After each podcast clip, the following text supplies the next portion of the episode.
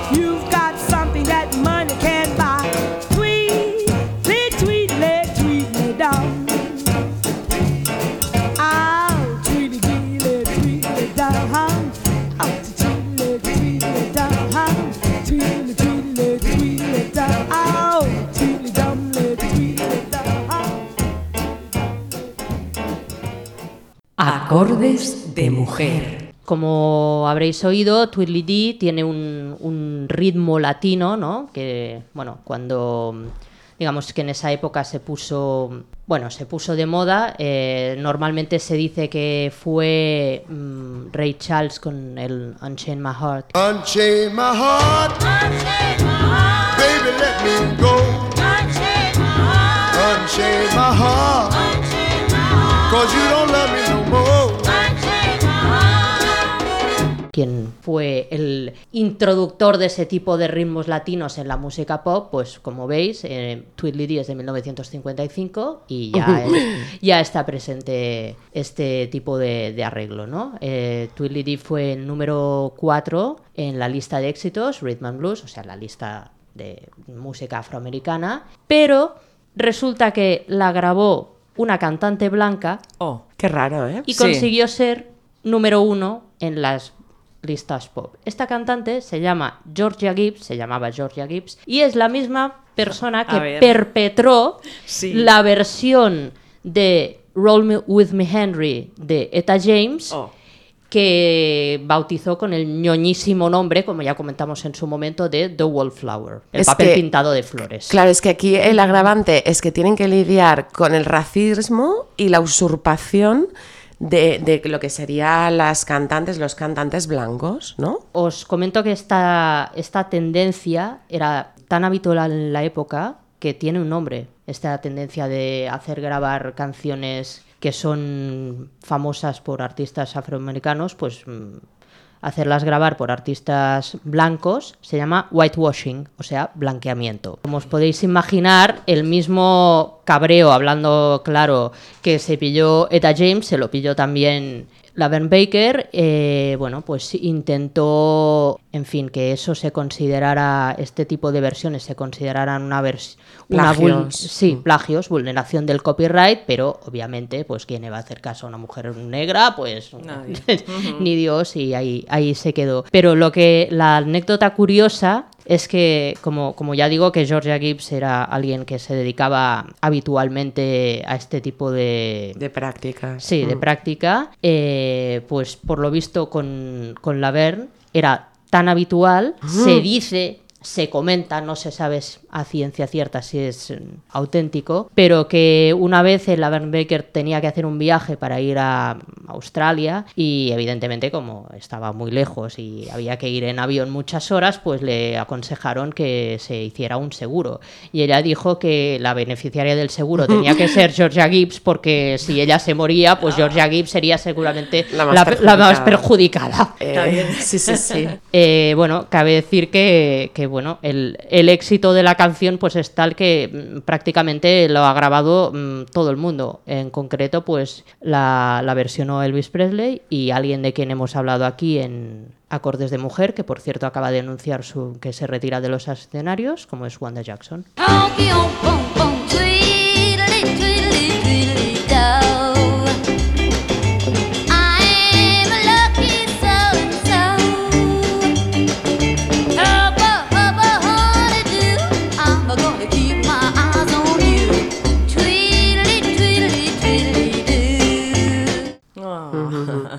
Bueno, ya después, entre 1956 y 1957, cosechó varios éxitos en las listas de Rhythm and Blues con su grupo eh, The Gilders Mm, y alcanzó posiciones en las listas de éxito importantes. Y ya, en, eh, bueno, concretamente en 1956, tuvo otro de sus grandes éxitos que, que se trata de Jim Dandy.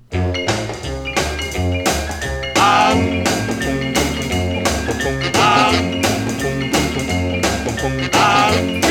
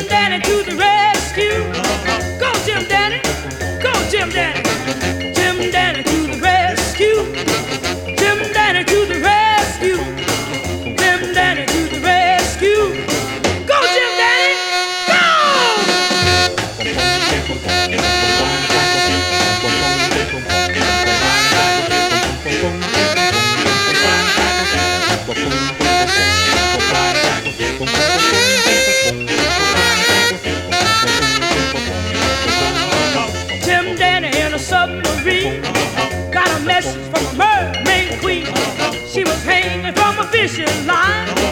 Jim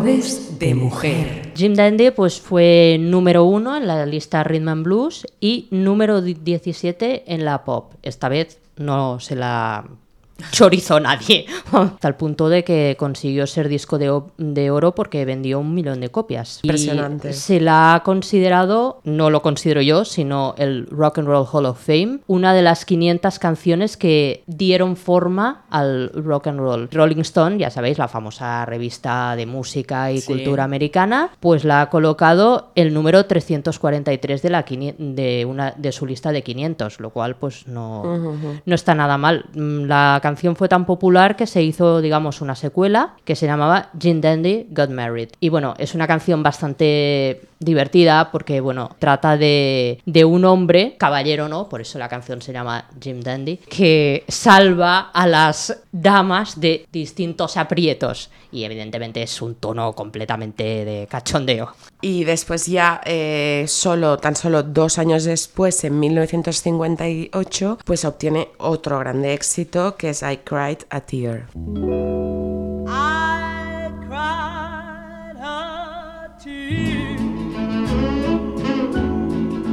Because of you. I cried a tear because we're through. I cried a tear. What else could I do? but cry inside for love of you.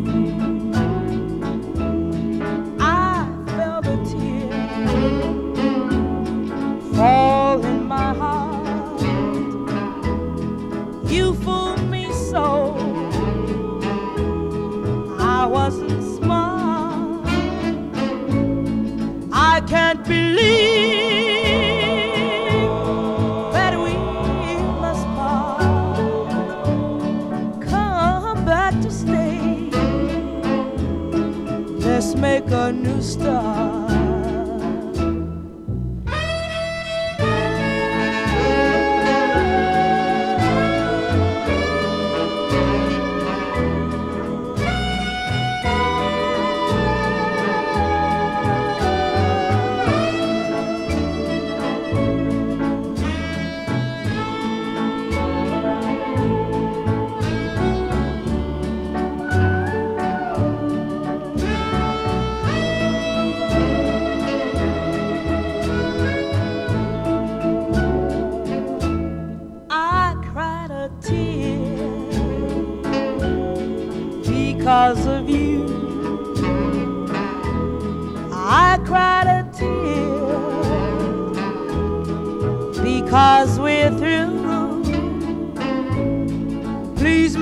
Dreams of you come true. Don't make me cry a tear for you. Don't make me cry a tear for you.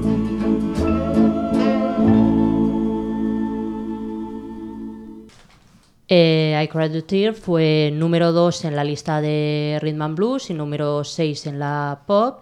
Y el detalle curioso, pues es que en esta canción el saxo lo toca King Curtis, que bueno, es un músico pues muy conocido de- en la música afroamericana, que ha tocado absolutamente todo, rhythm and blues, soul, blues, funk. Basta decir que es el solista en Respect de Aretha Franklin. Atención, ¿eh? Nivel, sí, sí, sí. Nivelazo. Eh, pues eh, esta balada, I Cried a Tear, pues fue, eh, sumando las listas Rhythm and Blues y las pop, fue el mayor éxito que obtuvo Laverne en, en cuanto a posicionamiento en las listas de éxitos. Claro, es que estamos hablando de su época más fecunda, porque mm, ya en, en 1956, por ejemplo, aparece en la película Rock, Rock, Rock. Eh, que es una película musical donde aparece también Chuck Berry o grupos de la época, ¿verdad, Eulalia? Sí, como Frankie Lymon and the Teenagers o el super mega famoso DJ que seguramente es el, el gran DJ conocido de los principios del rock, que es Alan Freed. Y además es que eh, también aparece en un show televisivo eh, de Ed Sullivan, eh, aparecieron estrellas como por ejemplo, que ya hemos nombrado anteriormente, pues Elvis Presley. Y ya en 1961 aparece el single Saved, otra de sus canciones marca de la casa, pero esta canción eh, digamos que tiene su historia, ¿no? I used to smoke, I used to drink, I used to smoke, drink, and dance the hoochie coo. I used to smoke and drink, smoke and drink, and dance the hoochie coo. Oh yeah, but now I'm standing on this corner praying for me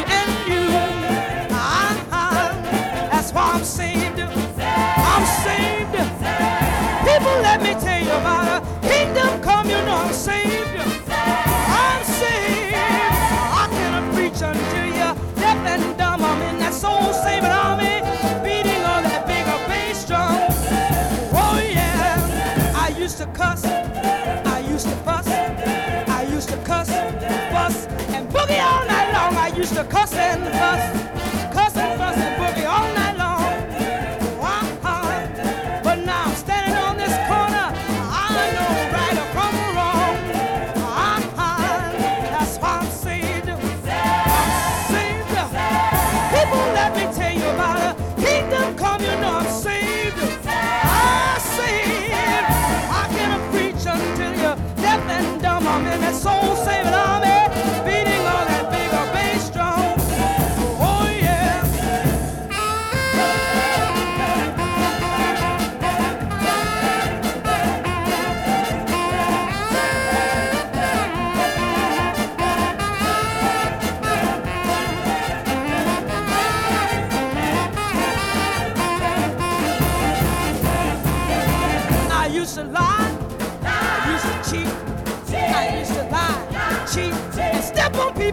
I used to lie and cheat, lie and cheat, and step on people's feet. Oh yeah, but now I'm stepping on the glory.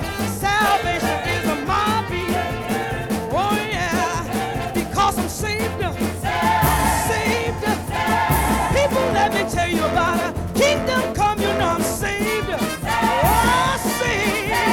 I cannot preach until you're deaf and dumb. I'm in that soul saving army,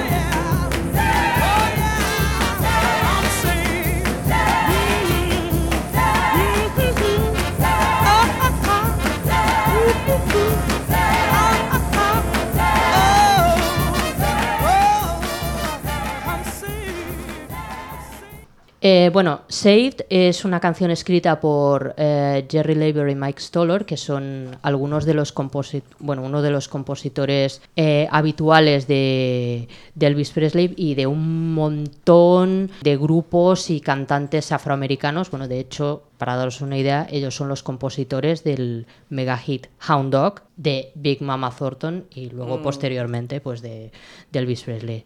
Entonces es esta, esta canción que se sitúa en el 17, el número 17 de la lista Rhythm and Blues, lo cual no entiendo.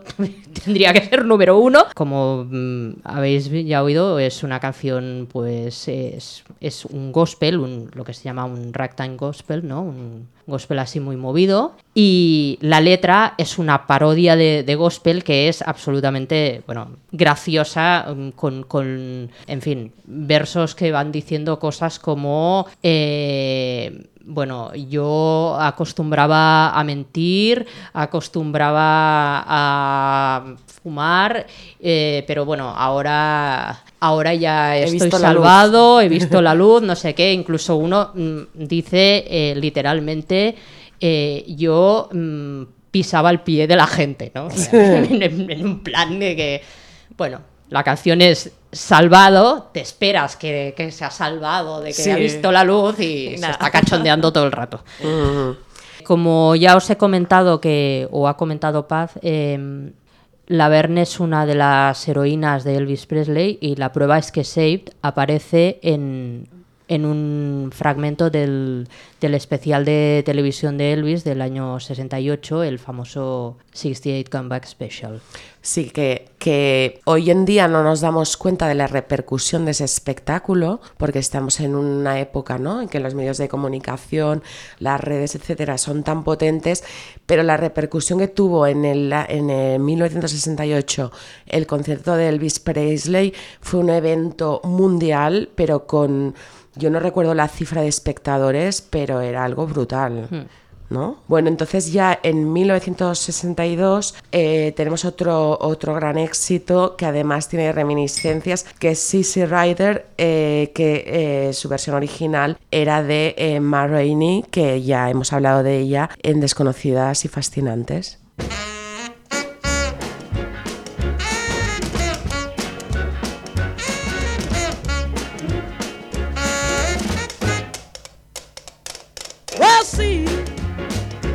See, rider, just to see what you have done. Lord, Lord, Lord, Lord, see, rider, see what you have done. Uh-huh. Well, you made me love you. Uh, Now your girl has come. What I say. A shotgun. Just as long as I am a tall. Yeah, yeah, yeah, yeah. Get me a shotgun. Just as long as I am a tall. What I say. Well, I'll shoot my baby. Then I'll catch that cannonball. Oh, oh yeah.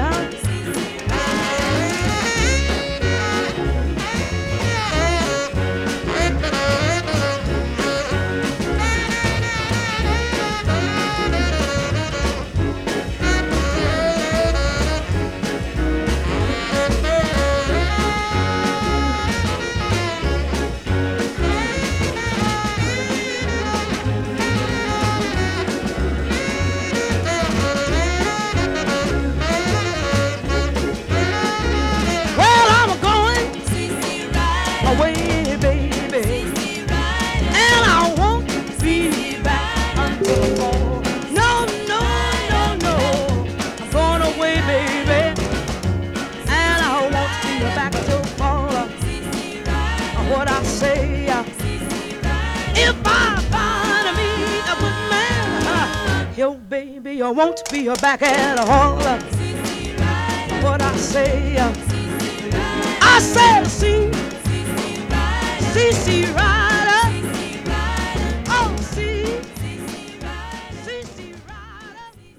Acordes de mujer. Como ha comentado Paz, pues eh, Sissy Rider es, uno de los gran, es una de las grandes canciones de- del blues a secas, cantada por quien sea. En la versión de Laverne pues fue número 9 en la lista del Rhythm and Blues en 1963. La versión original o la primera versión grabada que se conoce es la de Ma.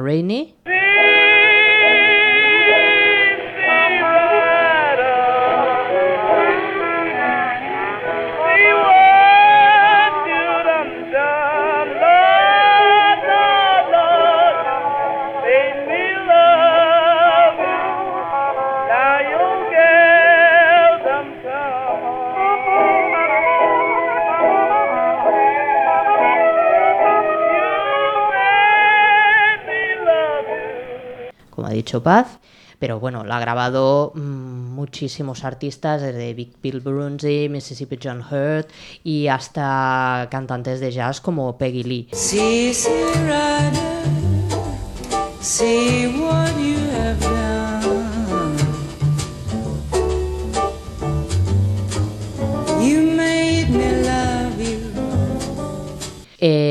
Lo que sí me gustaría apuntar que en 1943 pues hay una, una versión de Weeby Booze eh, que se dice, y yo estoy de acuerdo, que probablemente sea una de las mejores mm, versiones de Sissy Rider.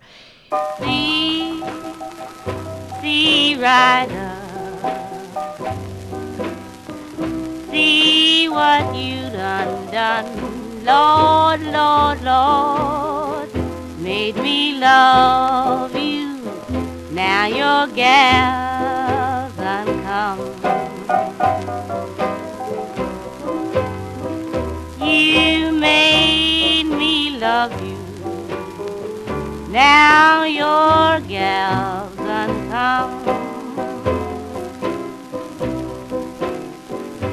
Y eh, esta, este Sissy Rider, curiosamente, para que, como digo, insisto y recalco, para que veáis el, el- en fin, la admiración de Elvis por, por la Verne, pues en- era la canción que abría eh, los conciertos de los años 70 de Elvis, o sea, después del famoso Así habló Zaratustra, pues la canción que cantaba era Sissy Rider en la versión clarísimamente inspirada en la, de- en la de la Bear Maker.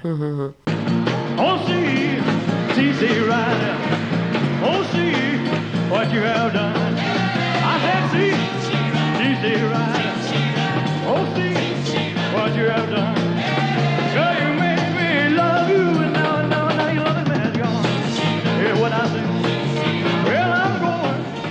Sí, era un gran admirador de la Verne. Queremos también rescatar que en 1958 eh, la Verne Baker eh, tiene un álbum homenaje a la gran Bessie Smith, eh, que es la gran diva del blues de la que ya hablamos en el programa Desconocidas y Fascinantes, que es eh, la Verne Baker Sings eh, Bessie Smith, en que eh, se encuentran versiones excelentes de algunos de sus clásicos. Os recomendamos fervientemente la, la versión de Backwater Blues, que mm, me parece excelente. Y como no podía ser de otra manera y, que es un punto en común con otras mujeres de las que hemos eh, hablado anteriormente en otros programas, en 1959 graba un álbum de gospel eh, titulado Precious eh, Memories, Laverne Baker Sings Gospel. Eso no podía ser de otra manera, ¿verdad? y como homenaje a bueno pues a sus comienzos en la iglesia baptista, Baptista. que como ya hemos dicho es el denominador común de la mayoría de artistas afroamericanos todos empiezan pues su carrera musical en, en la iglesia la que sea baptista pentecostal Ahora Eulalia os explicará un poquito cómo funcionaba en aquella época el tema ¿no? de los singles, de las caras A, de las caras B. Eh, si os habéis fijado, estamos hablando siempre de aparece esta canción, esta otra, y bueno, eso es sencillamente porque en esa época la industria discográfica funcionaba básicamente a base de singles, ¿no? Discos pequeños, como hemos dicho toda la vida. A 45 eh, revoluciones, ¿no? Eran los Y a pequeñitos. 33, ¿no? 33 los grandes. Sí, Exacto. sí, creo. Y bueno, pues eran discos con una cara A y cara B. Y eso era lo, lo que se vendía y, eran la ra- y lo que se escuchaba en la radio. Entonces, cuando había un cierto número de esos singles, normalmente se recogían en long plays, ¿no? En discos grandes, que no dejaban de ser una especie de recopilatorios Claro. con las canciones más conocidas, las que habían tenido más de éxito y canciones, por decirlo así, de relleno. Claro, porque normalmente la cara A era, digamos, el hit y la cara Sí, B era una sí. canción, bueno, que igual triunfaba más Sí. después, pero... Bueno, como la opción A, opción B. sí, está claro. sí.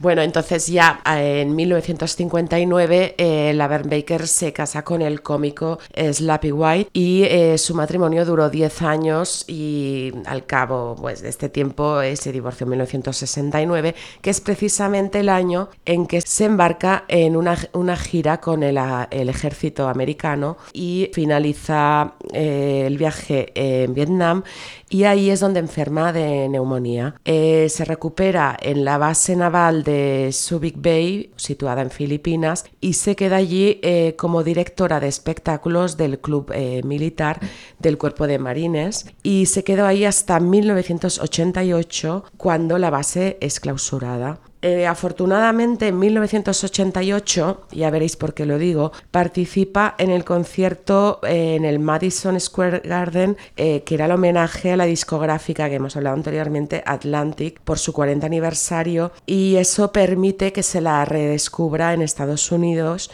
y se reediten muchos de sus discos, ya que evidentemente había pasado un periodo de muchos años en que ya no, supongo que no estaba tan en boga, ¿no? Y como pequeño pues apunte, eh, antes de, de marcharse a bueno, pues a hacer la gira con el ejército americano, en 1966 eh, grabó un dueto con Jackie Wilson. Jackie Wilson es el, es el cantante afroamericano famosísimo por el Reed Petit.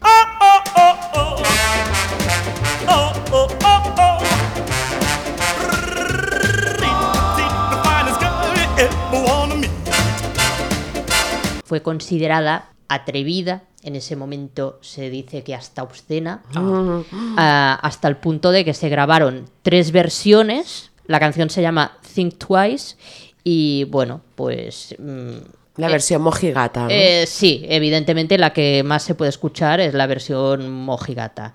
La versión tan supuestamente eh, sexual, porque evidentemente ese es el problema, eh, pues no sé yo si, si, es tan, si es tan grave, pero, pero bueno, el caso es que ya sabéis el problema que tienen los americanos con el sexo y por lo tanto, incluso hoy en día se considera que es demasiado... mm, Explícita. Sí, o poco adecuada, como dicen ellos, y también es bastante difícil encontrarla. Ya llegados los años 90, trabajó en varias bandas sonoras y, por ejemplo, una muy conocida que es la película Dick Tracy, que, en la que aparecían Madonna o Warren Beatty. Y en 1990 eh, hace su debut en un musical en Broadway eh, con Black and Blue en su papel principal. Sí, y de hecho lo curioso es que apareció en ese musical para sustituir a otra gran cantante afroamericana de rhythm and blues que es Ru- Ruth Brown. Y en 1991 eh, graba un disco en directo, Live in Hollywood, y apareció una recopila- recopilación de sus grandes éxitos de la época, pues esa tan fecunda, eh, de- con el sello Atlantic, titulado Soul of On Fire.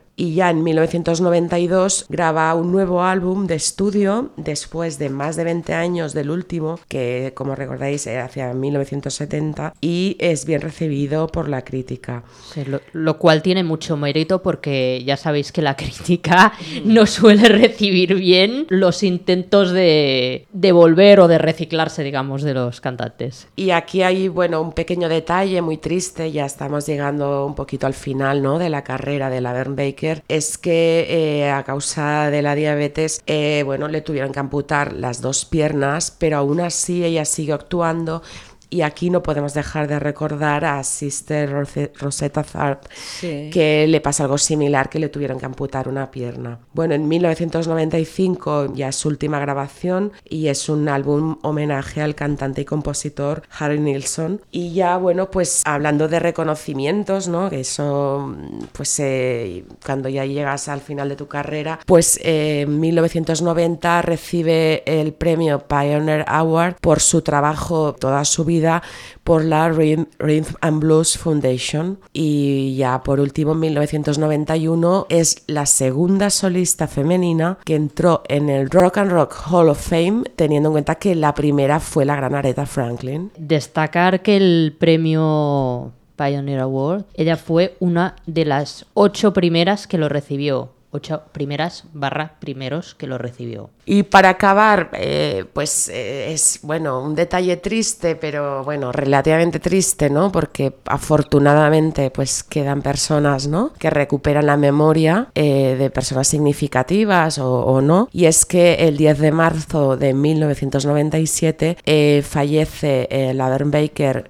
eh, a causa de una enfermedad cardiovascular a los 67 años y es enterrada en Nueva York y a mí se me está poniendo la piel de gallina porque es enterrada en una tumba sin nombre. Y no fue hasta 2008 que algunos historiadores locales pues ayudaron a Recaudar a- a- a fondos. recaudar fondos para colocarle una lápida con su nombre. Y aquí hay una coincidencia que me parece, no sé si decir curiosa o bonita, con Bessie Smith. Como recordaréis, ella había hecho un, un disco homenaje a Bessie Smith. La lápida de Bessie Smith fue sufragada por Janis Joplin y tardó Bessie Smith 33 años en tener su lápida. La de Laverne solo tardó 11. Sí, con eso nos podemos agarrar y ser un poquito positivas, ¿no? Y así, pues esta ha sido la historia de la Bern Baker. Una historia intensa, bonita, ¿no? Sí, sí, sí. Como todas las que pasan por aquí, por, a- por acordes de mujer. Como siempre, acabamos el espacio de hoy a ver si Eulalia o, Eulalia o Paz nos dicen qué estáis preparando para el próximo programa. Pues nosotras ya os podemos avanzar. que, ¿Avanzáis- eh, avanzáis sí, sí, algo? sí, No lo lo tenemos que creer. decir porque es que ya casi es que es una obligación que en el mes de abril no podía ser de otra manera. eh, la mujer eh, que vendrá eh, a acordes de mujer, pues será pues un- una cantante o solista o guitarrista lesbiana. Vale, y hasta aquí. Hasta aquí podemos leer. Ah, hasta aquí podéis leer. Yo estoy pensando quién puede ser. Tengo diferentes opciones, ¿eh? digamos que los escenarios y el mundo musical Es mundial amplio. está, está repleto de mujeres visibles, así que bueno. No sé, yo tanto esté visible si, es, si están así, pero bueno. Pues nada, muchísimas gracias y nos escuchamos muy pronto. Pues hasta pronto. Hasta pronto. Acordes de mujer.